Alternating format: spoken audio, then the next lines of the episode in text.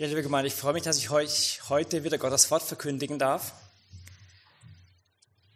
Und heute am Ewigkeitssonntag ist es wieder eine gute Gelegenheit, einen Blick, sich mal, äh, ein, ein, ein, sich mal Gedanken zu machen, was für die Ewigkeit denn wirklich wichtig ist. Am nächsten Sonntag ist wieder soweit. Der erste Advent fängt schon wieder an. Ja? Er läutet die besinnliche Zeit des Jahres ein es soll eine Zeit sein, sich auf Weihnachten zu besinnen. Wenn ich aber mir die Nachrichten anschaue, stelle ich eher fest, hier sind einige Menschen von Sinnen. In dieser Welt herrscht noch nicht der Friede, den wir eigentlich suchen, den, nach dem wir uns sehnen. In dieser Welt werden wir auch nicht finden. Aber was können wir tun? Wir werden diese Welt nicht verändern können. Wir Behandler hier. Wir können nur uns selbst verändern, unser Herzen mit Gott versöhnen. Und dazu müssen wir dem Trubel dieser Tage an der Arbeit, wo auch sonst immer, entfliehen, um zur Ruhe zu kommen, um zur Besinnung zu kommen. Vielleicht sollten wir uns umso mehr besinnen, besinnen auf das, was Jesus für uns bedeutet. Und ich werde euch heute die Frage stellen, was euch Jesus bedeutet. Wie tief ist eure Sehnsucht nach Erlösung? Welche Konsequenzen hat das für euch? Und wir werden heute sehen, dass Glaube nicht nur dazu da ist, dass meine Seele ihren Frieden mit Gott findet. Denn ein lebendiger Glaube setzt Hände und Füße in Bewegung, damit auch unsere äh, Mitmenschen, andere Menschen diesen Frieden mit Gott finden. Bevor wir ins Thema einsteigen, möchte ich doch gerne mit uns beten. Vater, ich danke dir so für dein Angebot der Versöhnung mit deinem Sohn Jesus Christus. Ich danke dir so sehr, dass wir in ihm das Heil haben, dass wir in ihm Vergebung haben, dass wir eine glauben können, dass er unsere Schuld vergibt, dass er uns neues Leben gibt. Vater Himmel, du hast unser Leben neu gestaltet dadurch. Und ich möchte jetzt bitten, dass du uns allen die Erkenntnis schenkst, uns allen nochmal Bewusstsein schenkst, was diese Erlösung für uns im Leben bedeutet. Ich möchte dich bitten, dass dein Geist jetzt diesen Raum erfüllt, dass du hier bist mit deiner Gegenwart und in unser Herzen sprichst. Amen. Den heutigen Predigtext aus dem Evangelium von Lukas, Kapitel 5, Verse 17 bis 26, wer es nachlesen oder nachschlagen möchte, den haben wir vorhin gehört. Lukas 5, 17 bis 26. Es ist die Geschichte von einem Gelähmten, der von seinen Freunden zu Jesus getragen wird. Viele von euch kennen die Geschichte aus dem Kindergottesdienst. Es ist ja nicht alltäglich, dass Leute einen Kranken zu Jesus bringen und dazu das Dach aufreißen müssen, ja, um den Kranken herunterzulassen. Das ist doch eine tolle Geschichte, oder? Da wären wir gerne live dabei gewesen.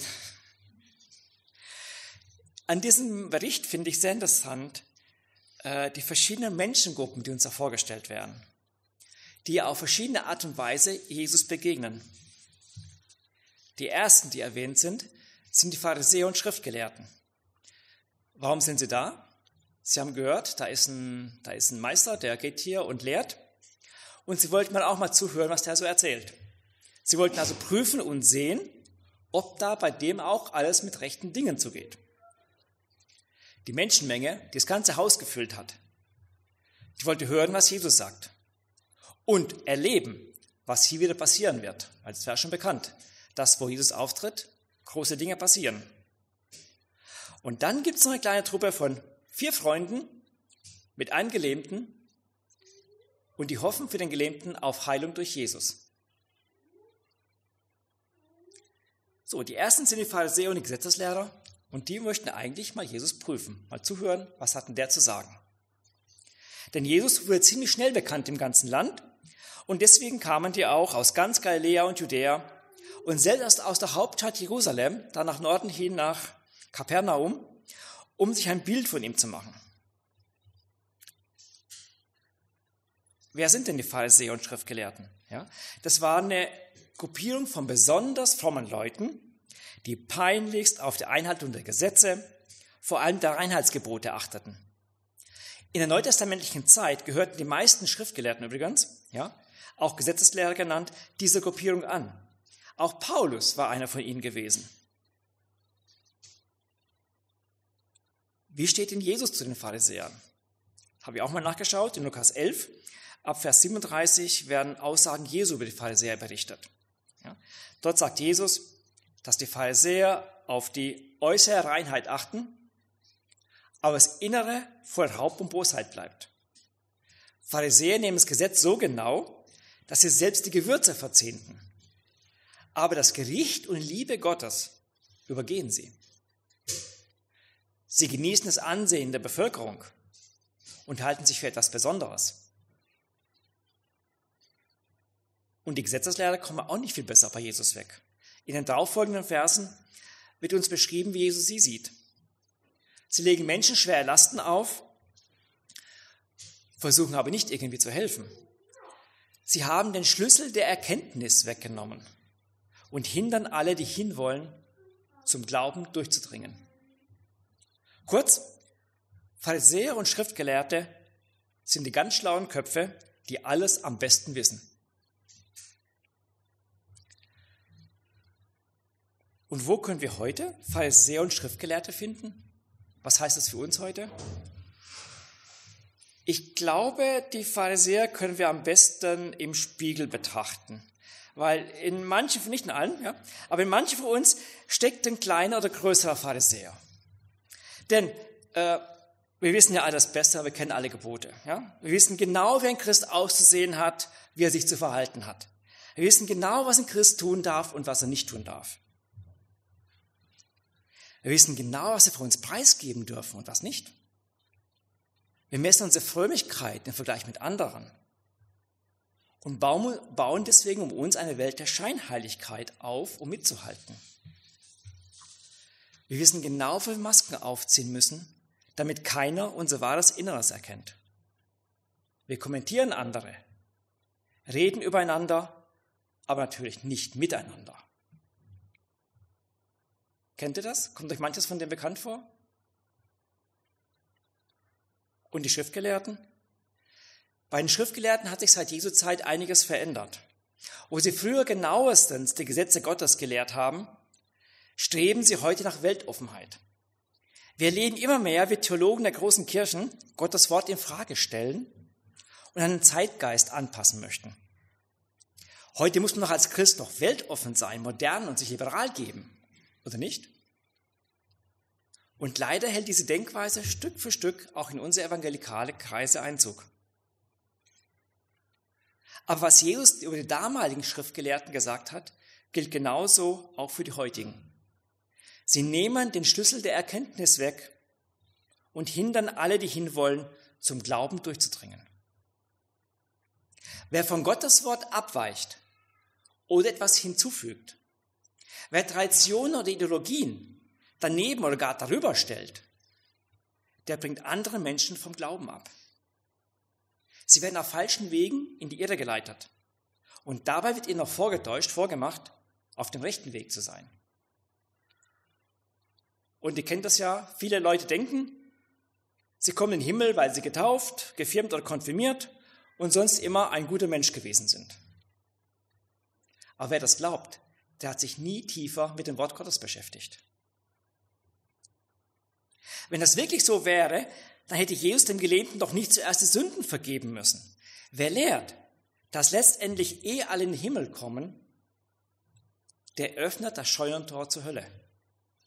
In Matthäus 25, 46 heißt es, und die werden hingehen in die ewige Pein, die Gerechten aber in das ewige Leben.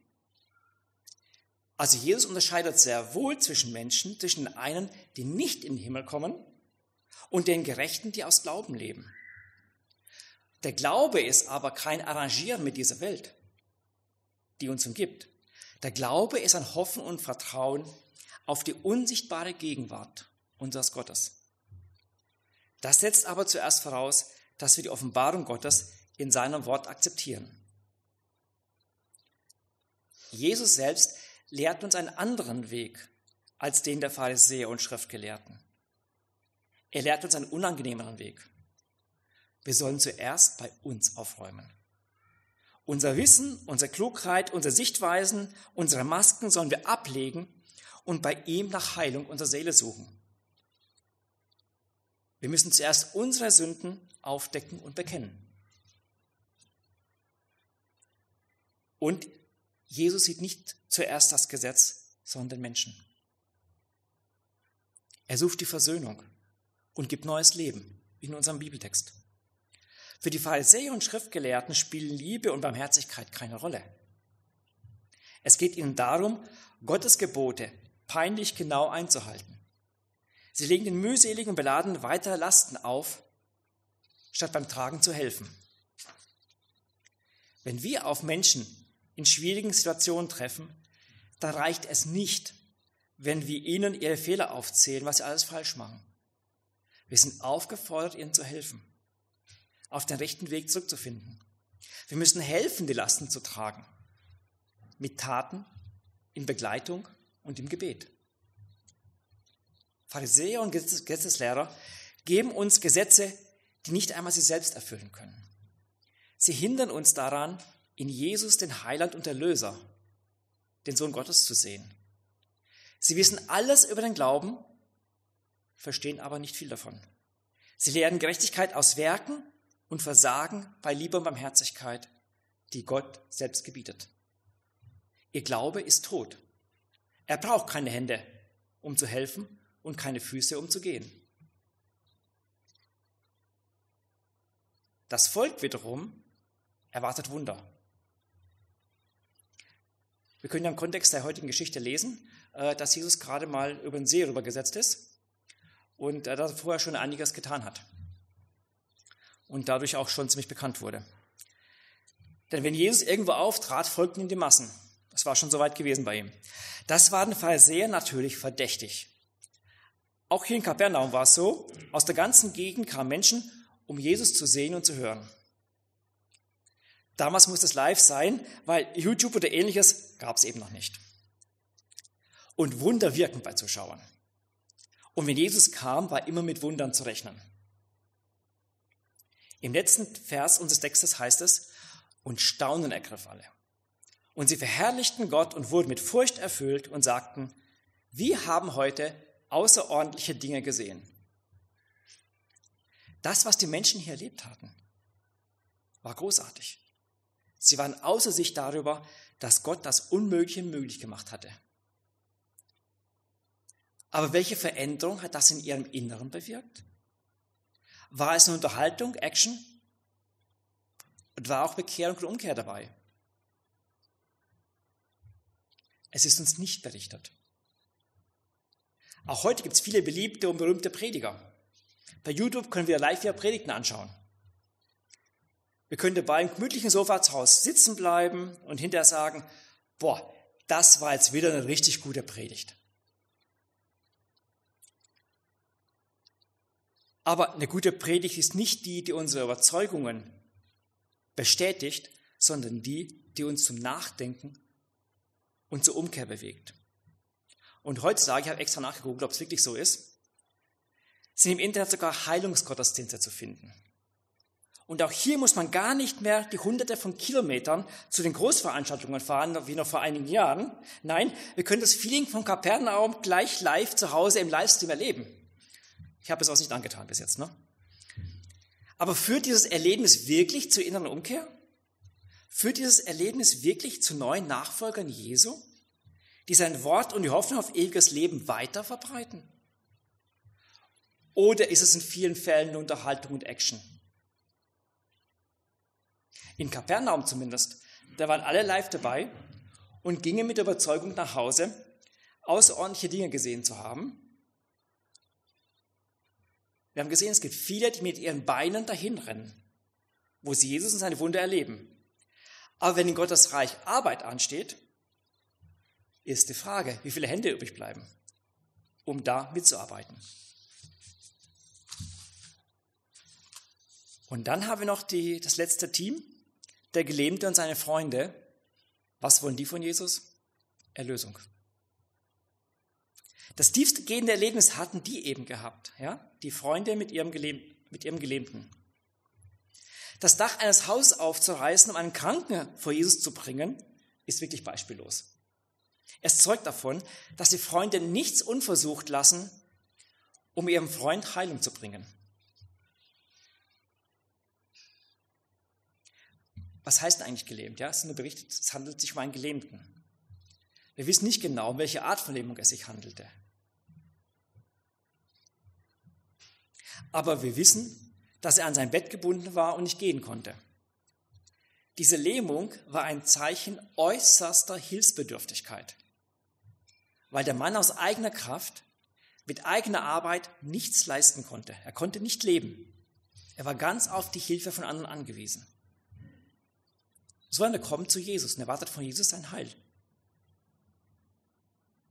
Und wir sehen an diesem Beispiel eines.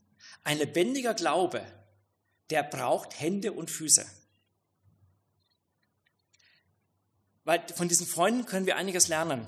Wer die Hoffnungslosigkeit eines Freundes sieht, tut alles, um ihm zu helfen. Wer Hoffnung bringen will, muss hingehen. Wer Veränderung will, muss anpacken. Also packten die Freunde den Gelähmten und brachten ihn zu Jesus. Wer die Initiative hatte, wissen wir nicht. Hat der Gelähmte seine Freunde gebeten, ihn hinzubringen? Haben die Freunde den Entschluss gefasst, ihren Freund vor Jesus zu bringen? Auf jeden Fall standen sie vor dem Haus, in dem Jesus lehrte und konnten nicht mehr rein. Alles war voll mit Menschen, es war kein Durchgang da, keiner machte Platz. William McDonald schreibt dazu in seinem Kommentar, es gibt fast immer Hindernisse, wenn man einen anderen zu Jesus bringen will. Aber Glaube macht erfinderisch. Und das passt nirgendwo besser als bei dieser Geschichte. Und zu diesem Thema schreibt er weiter, jemand hat den Vieren einmal die Namen gegeben, Mitgefühl, Zusammenarbeit, Ideenreichtum und Ausdauer. Jeder von uns sollte danach streben, ein Freund mit diesen Eigenschaften zu sein. Also mussten sich die vier was einfallen lassen. Ja? Sie rissen das Dach auf und ließen den Gelähmten runter, in die Mitte vor Jesus. Die Szene muss einmalig gewesen sein. Ich hätte sie gerne live erlebt. Ja? Vor Jesus lag, lag auf dem Boden ein Haufen Staub und Dreck. Vor seiner Nase wurde eine Matte mit dem Kranken runtergelassen.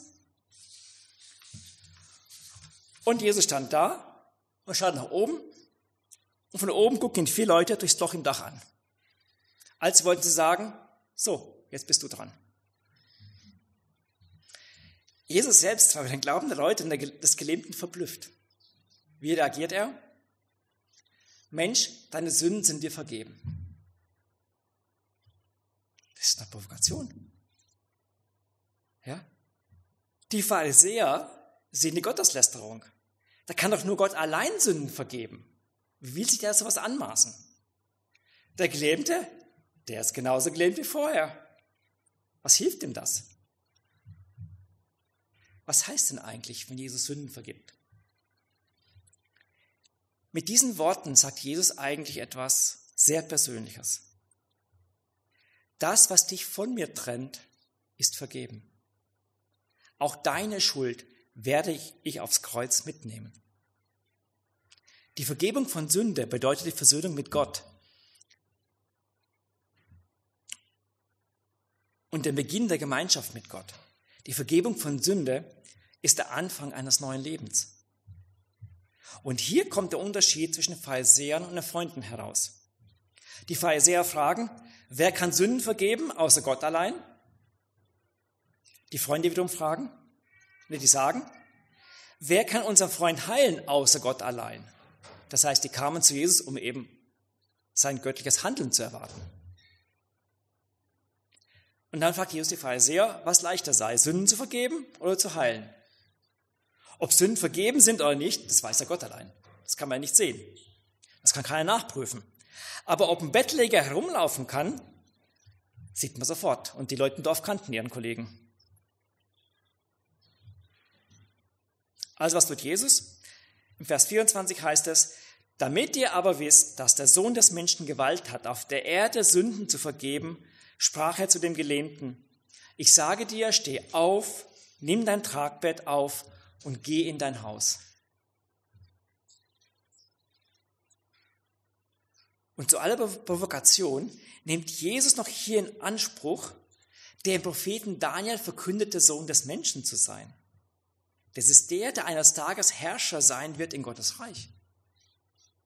Das so beliest man an der Stelle gar nicht. Da denkt man erstmal vielleicht gar nicht dran. Aber er nimmt wirklich Bezug auf den Sohn des Menschen auch an dieser Stelle, ja, wie er im Propheten Daniel angekündigt ist. Und dann heilt Jesus den Kranken als Nachweis seiner göttlichen Macht. Jesus wird zum Heiland und zum Erlöser für diesen gelähmten Menschen, der bis dahin zu nichts fähig war und zu nichts zu gebrauchen war. Was heißt das, was hier geschehen ist? Die Versöhnung mit Gott öffnet uns den Weg zu einem ewigen Leben, in dem es keine Krankheit, kein Tod und kein Leid mehr geben wird. Zuerst kommt die Vergebung. Wir müssen in Frieden sein mit Gott. Und danach steht die Tür in die Ewigkeit offen, wo Krankheit, Leid und Tod für immer besiegt sein werden. Und wie reagieren die Anwesenden? Die Reaktion der schriftgelehrten Pharisäer ist uns nicht, nicht übermittelt. Denn Jesus hat ihnen gezeigt, dass er übermenschliche Vollmacht hatte. Die Reaktion des Gelähmten ist uns übermittelt. Lobpreis. Das Unglaubliche ist eingetreten. Er verspürte die Erlösung am eigenen Leib. Und ebenso die Reaktion der Zuschauer. Sie verherrlichten Gott und wurden mit Furcht erfüllt. Außer diesen Personengruppen gibt es noch eine weitere, die in diesem Bericht nicht erwähnt werden für diesen Text auch von Bedeutung ist. Das sind die, die, die, die heute dieses Wort von Jesus hören. Auch für die hat es eine Bedeutung. Auch für die stellt sich die Frage, was bedeutet Jesus für mich? Welche Konsequenzen hat der Glaube in deinem Leben? Was bedeutet er dir? Ist für dich Jesus der Heiler, der sich um all deine Wehwehchen kümmern soll? Wir haben es gehört. Und für seine Kinder, da kümmert er sich drum. Ja? Aber er ist nicht der Gott, der nur um dich herumkreist.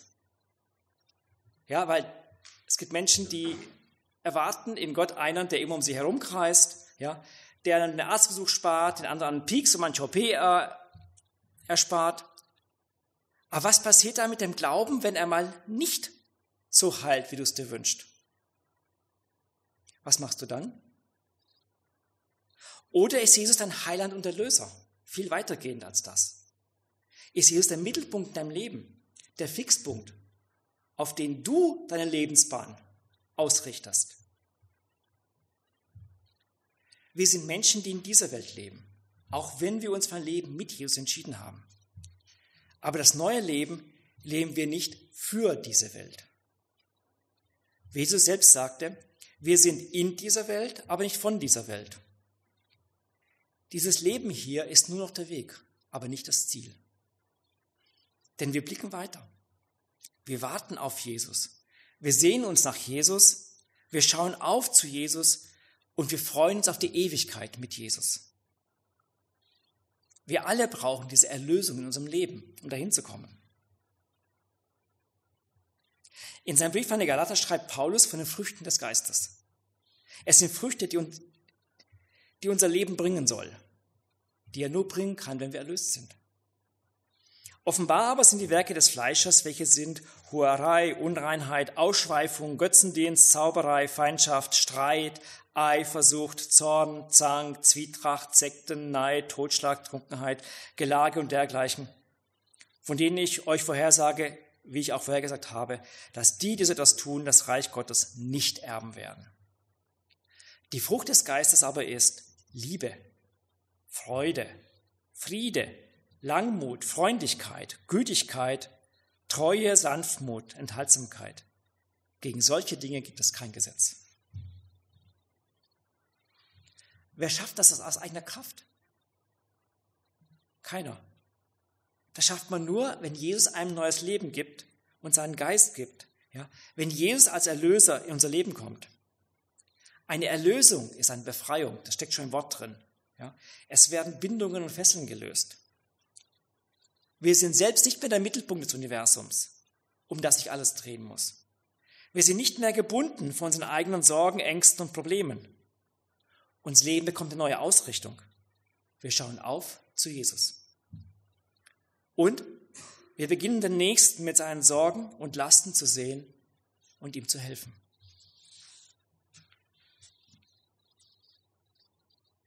Diese Erlösung hat eben Konsequenzen in unserem Leben. Es passiert was. Ja. Als Jesus in dein Leben gekommen ist, wusstest du bald, der hat dir was zu sagen. Und danach hat sich dein Leben hoffentlich verändert. Denn Jesus verändert die Perspektiven unseres Lebens. Das neue Leben hat neue Schwerpunkte, ein neues Ziel. Wir nennen uns Jünger Jesu oder Nachfolger Jesu, weil wir unser Leben in dieser Welt dazu nutzen sollen, von Jesus zu lernen und immer mehr zu dem zu werden, wofür er uns geschaffen hat. Am besten lernen wir dies in der Gemeinschaft. Nachfolge ist Teamarbeit.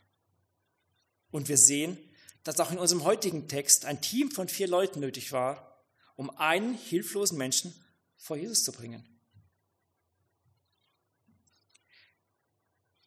Jesus ist gekommen, um auch dich in sein Team zu rufen. Er sucht Arbeiter am Weinberg, die am Reich Gottes mitarbeiten. Jesus brauchte die Freunde, die die Kranken zu ihm bringen. Wenn Jesus zum Mittelpunkt deines Lebens geworden ist und wenn du für Jesus arbeitest, dann wirst du auch das eine oder andere Wunder erleben. Da wird sich auch Jesus dein Wehwehchen sorgen. Aber im Mittelpunkt steht, dass er dein Erlöser ist.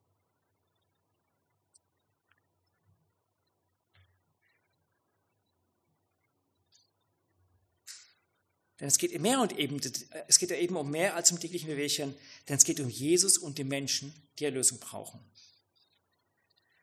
Ja, ein lebendiger Glaube, wie ich es vorhin gesagt habe, braucht Hände und Füße. Wo ist dein Freund, der die Versöhnung mit Jesus braucht? Dein Arbeitskollege, dein Nachbar, deine Verwandten? Hast du dir schon Gedanken gemacht, wie du diese Jesus näher bringen kannst? Im Gespräch mit Jesus im Gebet musst du herausbekommen, wer jetzt nicht viel Geduld und Liebe braucht und wer deutliche Worte braucht. Und vergiss dabei auch nicht, das zu leben, was du predigst. Deswegen muss die Botschaft auch zuerst unser eigenes Leben verändern. Denn schließlich geht es um die Ewigkeit. Es geht nicht darum, dass wir Mitglieder für irgendeinen Verein gewinnen. Wir haben nichts davon, wenn unsere Gemeinde hier 10.000 Leute hat. Wir wollen einfach gemeinsam miteinander zu Jesus gehen und Menschen einladen, die Begleitung auf dem Weg dahin brauchen. Wer ohne Gott leben will, darf nicht erwarten, in den Himmel zu kommen. Es gibt viele Menschen, die wollen von Gott nichts wissen. Aber dann dürfen sie eben nicht erwarten, in den Himmel zu kommen. Wir wollen aber, dass die Menschen erkennen, dass sie ohne Gott in der Finsternis landen, dass sie umkehren und auch in Jesus ihren Erlöser finden. Denn Jesus ist unser Heiland und Erlöser, der uns den Weg zum Vater im Himmel zeigt. Er ist, nicht, er ist es nicht nur für dich. Er will auch, dass deine Familie, deine Freunde, deine Arbeits- oder Vereinskollegen den Frieden mit Gott finden.